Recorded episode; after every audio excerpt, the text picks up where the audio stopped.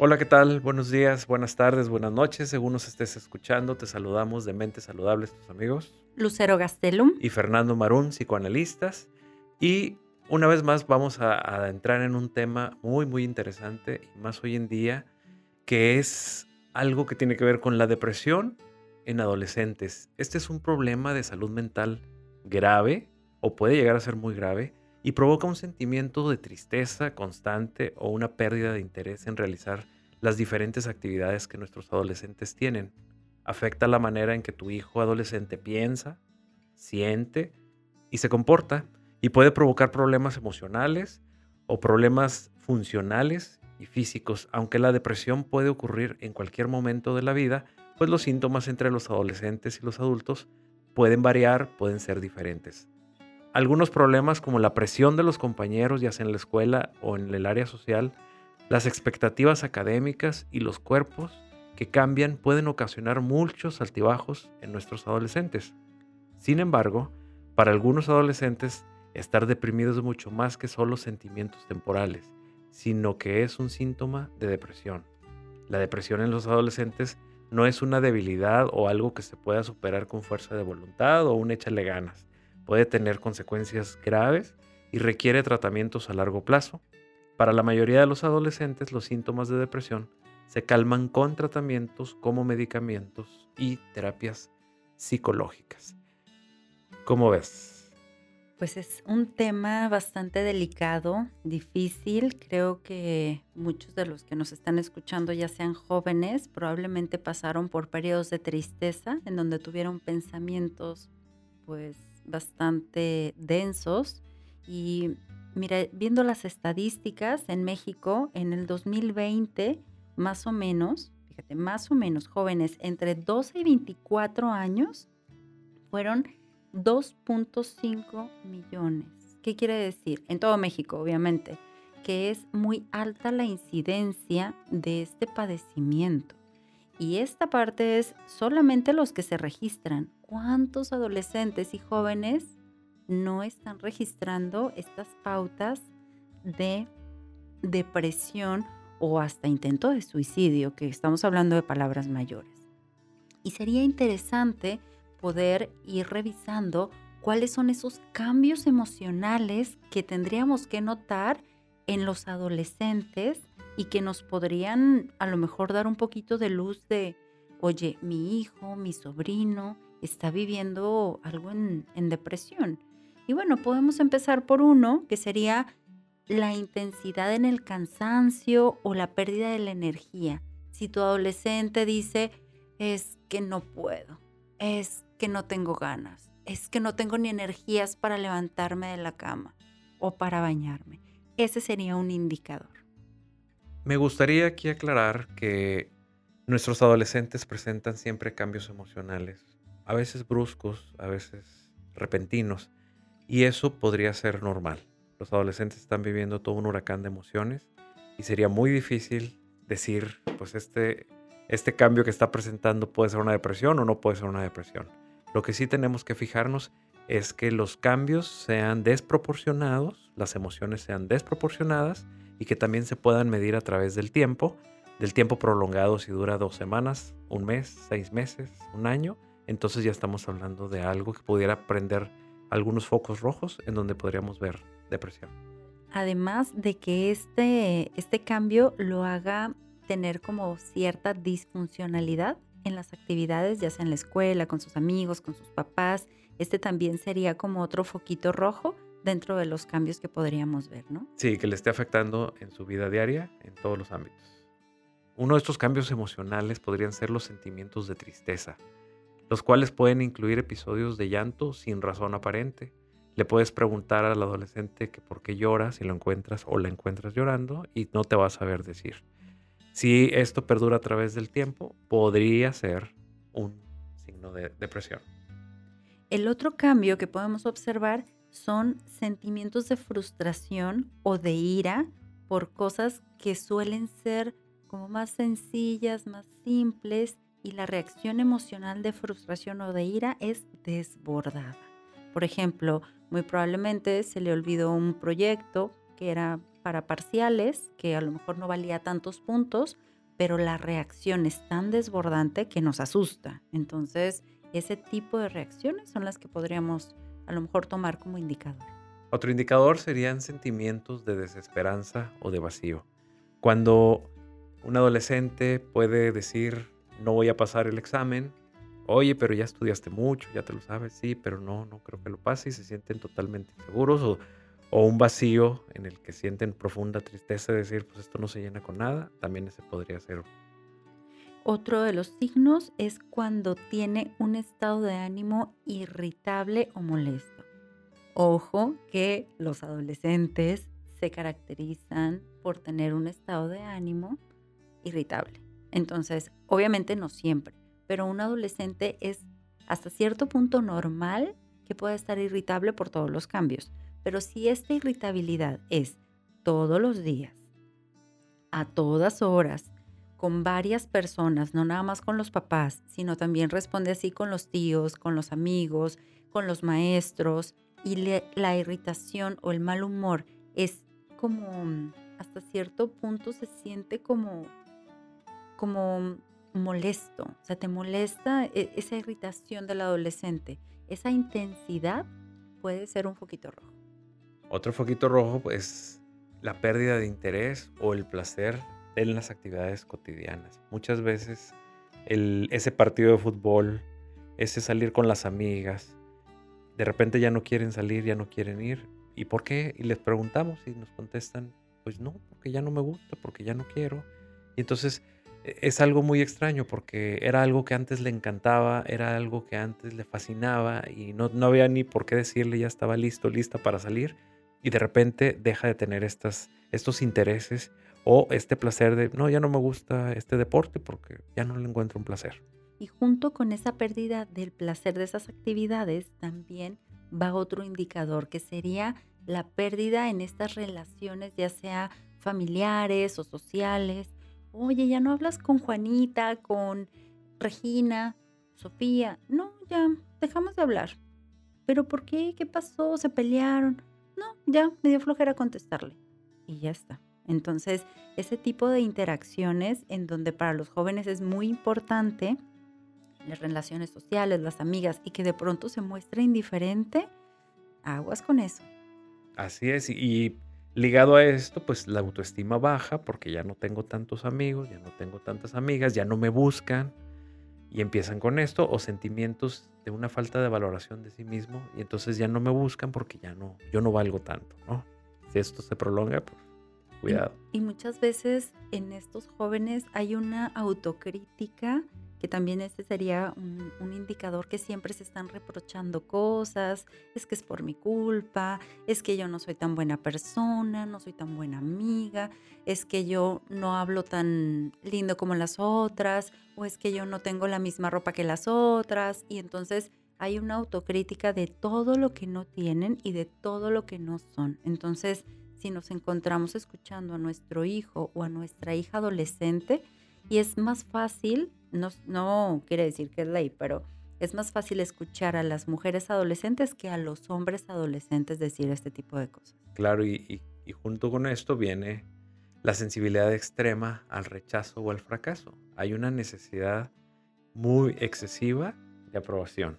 Necesitan constantemente sentirse aprobados, aprobadas, y si no, tienen una sensibilidad muy grande y se sienten muy mal cuando no se sienten aprobados. Y muchas veces eso lo podemos ver en redes sociales. Y no sé si escucharon nuestro episodio anterior de redes sociales y todo esto. Bueno, en los adolescentes que están pasando por este momento, digamos que es muy importante tener el like o el comentario de la amiga o el por qué no vio mi, mi story en Instagram o cualquier post que pongan. Para ellos o para ellas es muy importante la validación. Y en este periodo de depresión, pues va a ser un foquito de alerta bastante importante.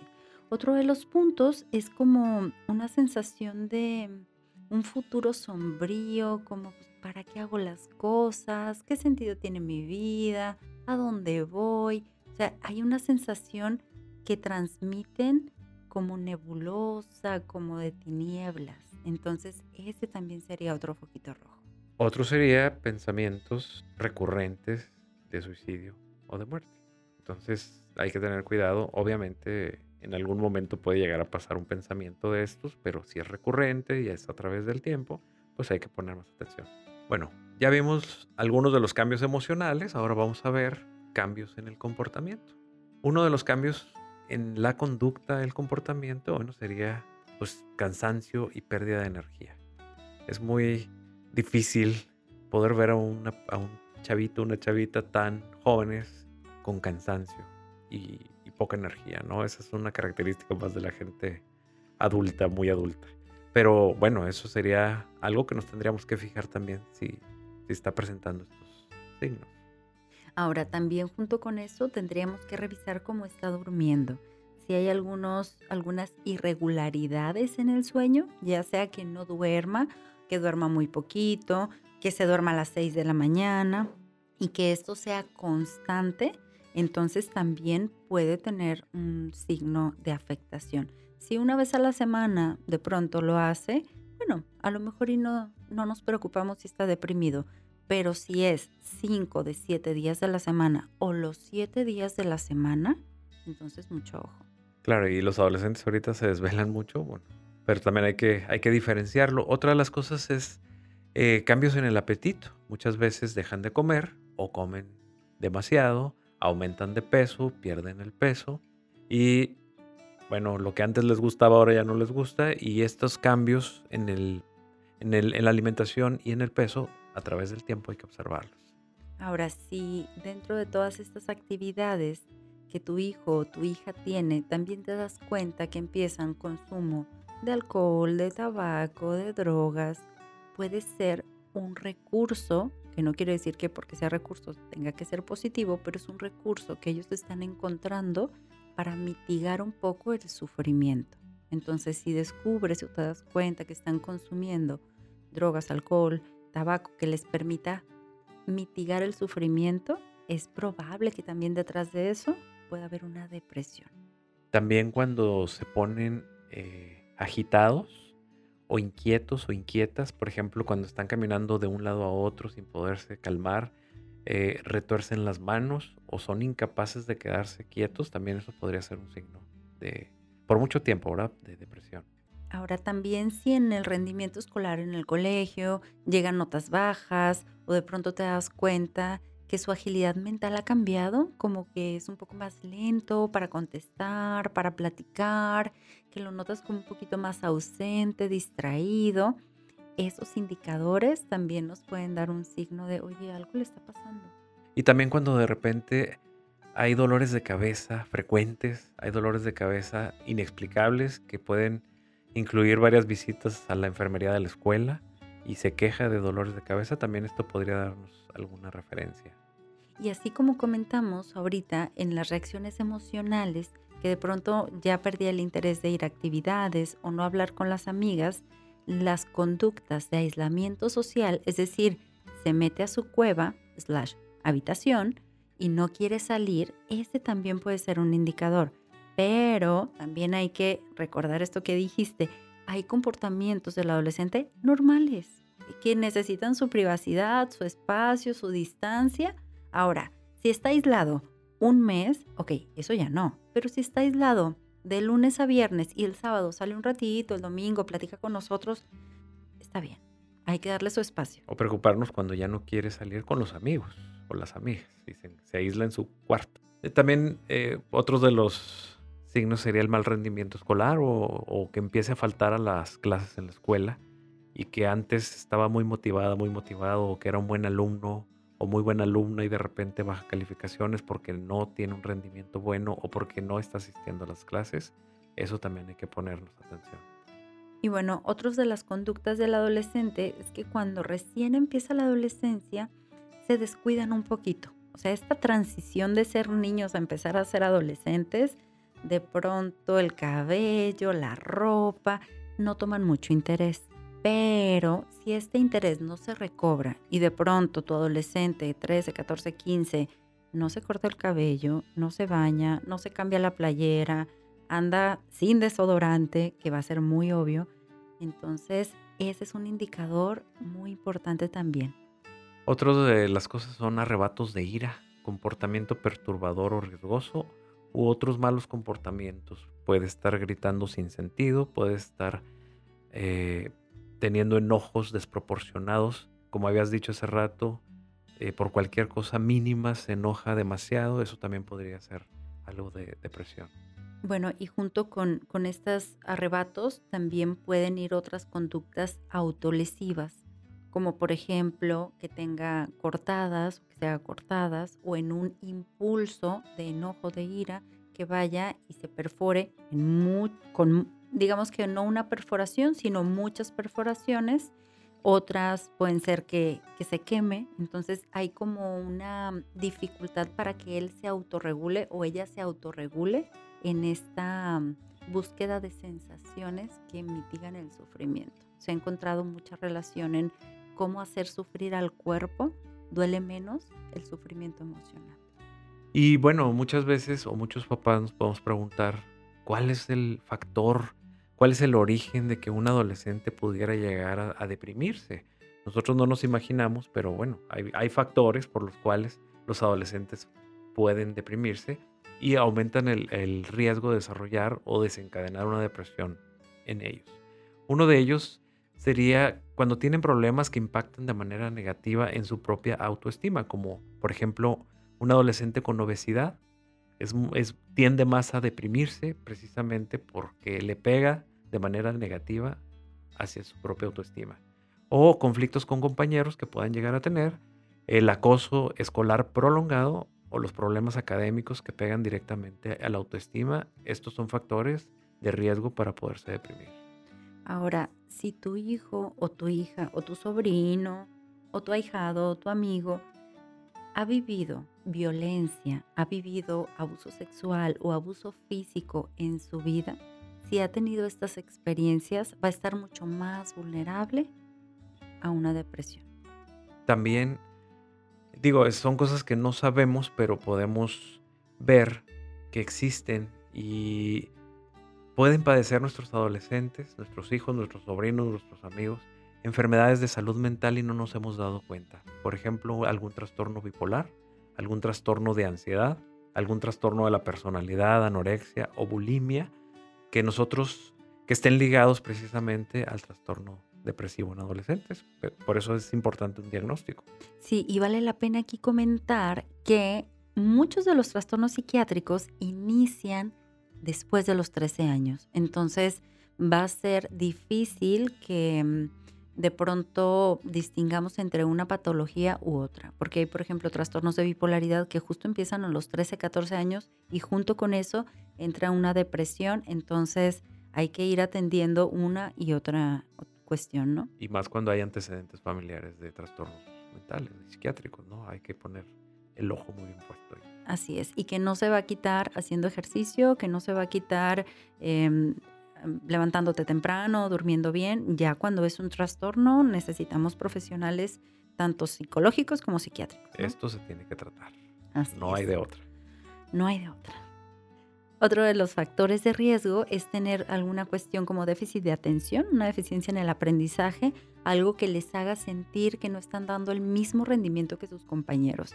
Este tipo de situaciones de pronto como que las minimizamos y es como, bueno, es que él puede, no pasa nada, pero para muchos adolescentes eso les hace sentir que no son tan capaces como los demás y puede generar o puede ser más vulnerable a una depresión.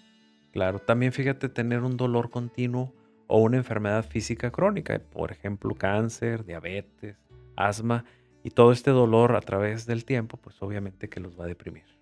Y hay ciertos rasgos de personalidad que también nos hacen vulnerables a los adolescentes, como por ejemplo inseguridades, baja autoestima, ser más dependiente, es decir, necesitar del otro.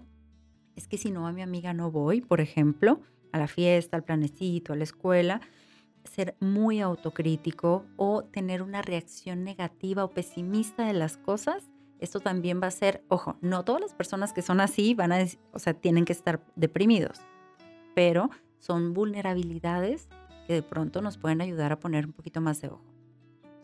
También algo que puede provocar eh, depresión es abusar del alcohol, abusar de la nicotina o de algunas otras drogas como efectos secundarios. Bueno, y por último, otra vulnerabilidad es ser homosexual, bisexual o transexual en un entorno que lo rechaza. O sea, el sentimiento de no soy suficiente, no está bien, todas esas cuestiones que viven las personas con una orientación sexual distinta y que no son aceptados van a ser vulnerabilidades.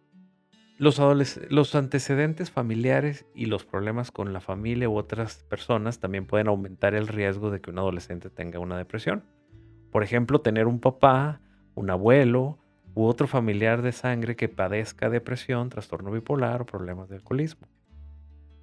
Bueno, y si en la historia familiar hubo alguien que se suicidó, también es importante irlo revisando e irlo trabajando, tanto por cuestión genética como por cuestiones eh, de dinámicas familiares, ¿no? Claro, y como padres también tenemos que revisar si tenemos una familia disfuncional y conflictiva.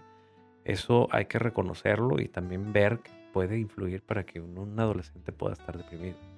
O si en esta dinámica familiar hay aspectos de duelo como divorcio o como la muerte de algún familiar, algo que estén transitando que tenga que ver con duelos, con despedidas, con cambios, eso puede llegar a, dar cierta vulnerabilidad. Bueno, eh, y vamos a ver que podemos prevenir de alguna manera, no todo, obviamente, pero por eso estamos aquí diciendo las cosas en las cuales busquemos una prevención. No existe una manera segura de prevenir la depresión, pero estas estrategias nos pueden ayudar. Alienta a tu hijo adolescente a que haga lo siguiente. Toma medidas para controlar el estrés, aumentar la resiliencia y mejorar la autoestima para ayudar a mejorar los problemas cuando estos lleguen a surgir.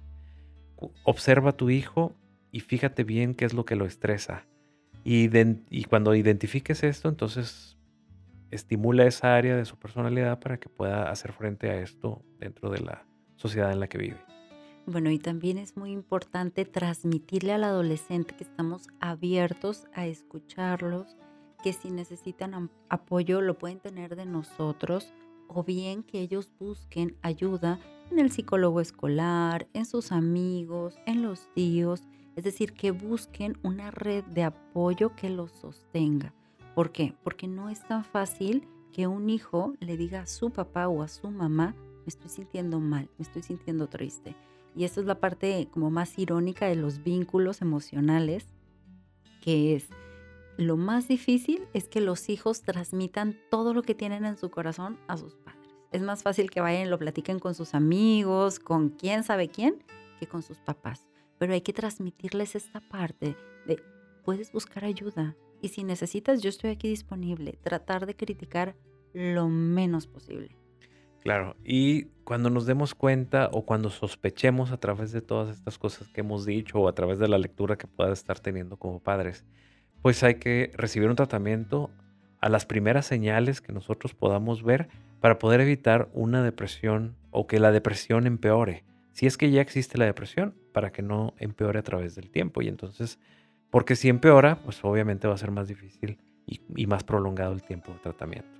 Y bueno, también el poder ser constantes, el poder ser constantes con el tratamiento farmacológico, con el tratamiento psicológico, que puedan llevar a cabo estas actividades hasta que se den de alta, porque muchas veces es, ya me siento bien, ya veo a mi hijo bien, ya todo está bien, y abortan todo y viene para abajo. Entonces es muy importante la constancia, mucho la comprensión, mucho el escuchar desde, pues desde cómo se está sintiendo tu hijo y cómo necesita este apoyo. Claro, y ahorita en, este, en este episodio nosotros estamos explicando o estamos diciendo algunas cosas, pero pues hay infinidad de miles de situaciones que pueden estar sucediendo. Pero bueno, esto es solamente una probadita para que nos interesemos en el tema, para que nos interesemos en nuestros hijos, en nuestros amigos, en nuestros sobrinos y pongamos realmente como adultos la atención que, que ellos necesitan y ese ojo en el cual puede salvar muchos, muchas vidas en realidad. Y bueno, pues a buscar ayuda y tratamiento y a buscar educarnos también dentro de todo esto que es la salud mental. Y en Mentes Saludables estamos ofreciendo algunos episodios de podcast para que puedas también entender. Bueno, pues vamos a dejar este episodio aquí. Muchas gracias, Lucero. Encantada de estar aquí platicando estos temas tan interesantes contigo, Fernando. Si alguien nos quiere contactar para una consulta psicológica, eh, ya sea en línea o presencial en el área de Monterrey, eh, área metropolitana de Monterrey, ¿dónde nos pueden localizar? Nos pueden localizar en Facebook en Mentes Saludables o estamos en Instagram como arroba Mentes Saludables MX. Bueno, pues gracias. Hasta pronto. Hasta pronto.